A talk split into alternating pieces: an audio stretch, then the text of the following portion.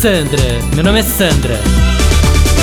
Gente, posso falar? Não aguento mais essa história de ter que usar máscara. Não, sério, sabe quando já deu? Aí, menina, esse sábado fui na vernissage da Dani, minha amiga, que tava expondo os trabalhos incríveis numa galeria nova ali nos Jardins. Aí cheguei, todo mundo de máscara, né? Eu, ai, que saco. Não, juro. Primeiro que de máscara você não reconhece ninguém, né? Aí eu que já sou ruim de cumprimentar, acabo dando fora um atrás do outro, né?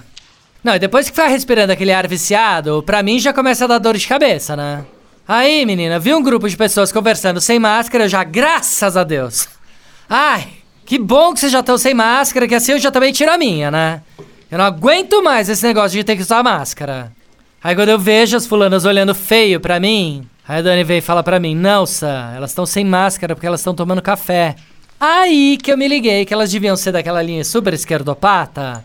Sabe qual é?